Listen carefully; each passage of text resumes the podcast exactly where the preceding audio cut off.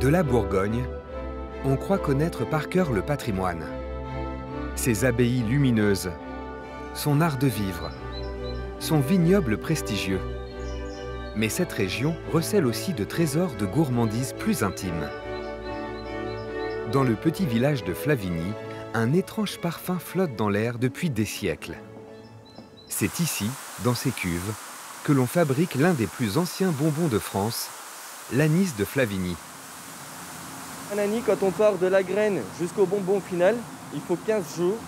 Ils vont tourner au moins une fois par journée.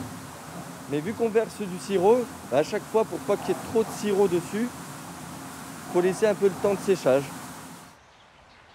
Mais comment l'anis, cette épice méditerranéenne, s'est-elle frayé un chemin jusqu'aux confins de la Bourgogne?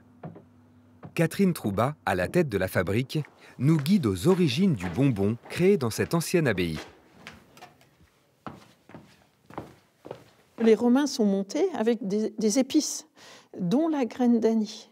Et je pense qu'à l'époque gallo-romaine, et puis après, euh, quand les moines sont venus, ils ont eu l'idée d'enrober la petite graine d'anis de sirop de sucre pour en faire une petite dragée. Depuis plus de 100 ans, c'est la famille de Catherine qui perpétue cette histoire, désormais indissociable du nom de Flavigny, et de cette petite boîte ovale.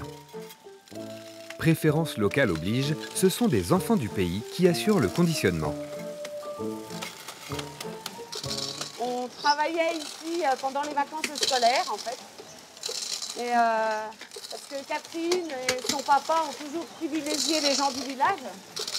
Euh, donc on a travaillé ici pendant les vacances et, on est resté. Moi j'ai connu mes grands-parents à l'époque, ils en mangeaient énormément. Ceux qui m'ont donné d'ailleurs euh, l'envie d'y travailler. J'ai des membres de ma famille qui ont travaillé ici, etc. Le petit dernier a un an et déjà il goûte aux petits bonbons, les plus petits. Aromatisé à la rose, à la menthe ou à la violette, l'anis de Flavigny n'en finit plus de faire des adeptes. Sa petite boîte ovale s'exporte même en Europe, au Japon et aux États-Unis. À Dijon, capitale de la Bourgogne, on aime aussi l'anis, mais plutôt dans le pain d'épices. Dans cette boutique, l'une des plus anciennes de la ville, on entretient la légende de la nonnette, une gourmandise qui fait fondre les palais dijonnais depuis le Moyen Âge. J'aime surtout les nonnettes. Les nonnettes qui sont fourrées avec de la marmelade d'orange, d'abricot, de framboise. Euh, voilà, c'est ça que je préfère. Ce sont des petits pains d'épices de forme ronde. Voilà, généralement fourrés de confiture. Les petits-enfants euh, retrouvent la boutique euh, où la mamie venait leur acheter du pain d'épices. Ici, on fabrique la nonnette depuis 225 ans. L'héritage d'une famille, celle de Catherine Petitjean, neuvième génération à la tête de l'entreprise. Ici, on trouve Auguste Petitjean, qui est le dirigeant de Mulot et Petitjean, qui a fait construire le site sur lequel euh, nous sommes encore installés aujourd'hui. Cela fait 25 ans que son père lui a laissé les clés de la maison. Ce qui m'a surtout porté, c'est qu'il m'a fait confiance. Je pense que là, la confiance des parents est, importante. Et il m'a laissé les rênes de l'entreprise et il m'a laissé décider. Parce que moi, je me prépare euh, à laisser l'entreprise à ma fille. Une délicieuse tradition, à l'origine transmise par des nonnes qui, les premières, ont confectionné et donné leur nom à la nonnette. Emmanuel Logereau préfère, lui, garder un silence religieux sur la recette. Là, il y a 146 kilos. Mais il peut vous assurer d'une chose, ici, la fabrication est toujours artisanale. Enmoulé à la main, euh, graissé à la main, et après euh, enfourné à la main et défourné à la main. À faire les cuissons avec les anciens fours, tout, euh, c'est super.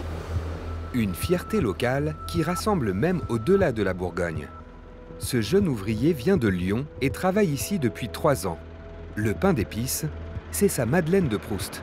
Ah, depuis tout petit Des nonnettes, euh, des glacés minces, euh, des pavés de 6 kilos, euh, tout est bon. Dans la région, on aime tellement le pain d'épices qu'on a tenté de le marier à l'autre star locale, la moutarde. Alors, faut faire un dosage subtil pour euh, marier la moutarde et le pain d'épices? Bah, On a fait quelques essais avant de trouver justement le mariage euh, adéquat. La recette n'est en fait pas si nouvelle. Elle figurait déjà dans les carnets d'un grand artisan moutardier bourguignon, Edmond Fallot. Un siècle plus tard, c'est son petit-fils qui la remet au goût du jour. Elle a une couleur un petit peu, euh, j'allais dire, couleur or, un petit peu, couleur ambrée. Les deux ingrédients s'harmonisent parfaitement bien. Ou comment réinventer son patrimoine gastronomique tout en perpétuant ses traditions? La Bourgogne n'est pas prête de perdre de sa saveur.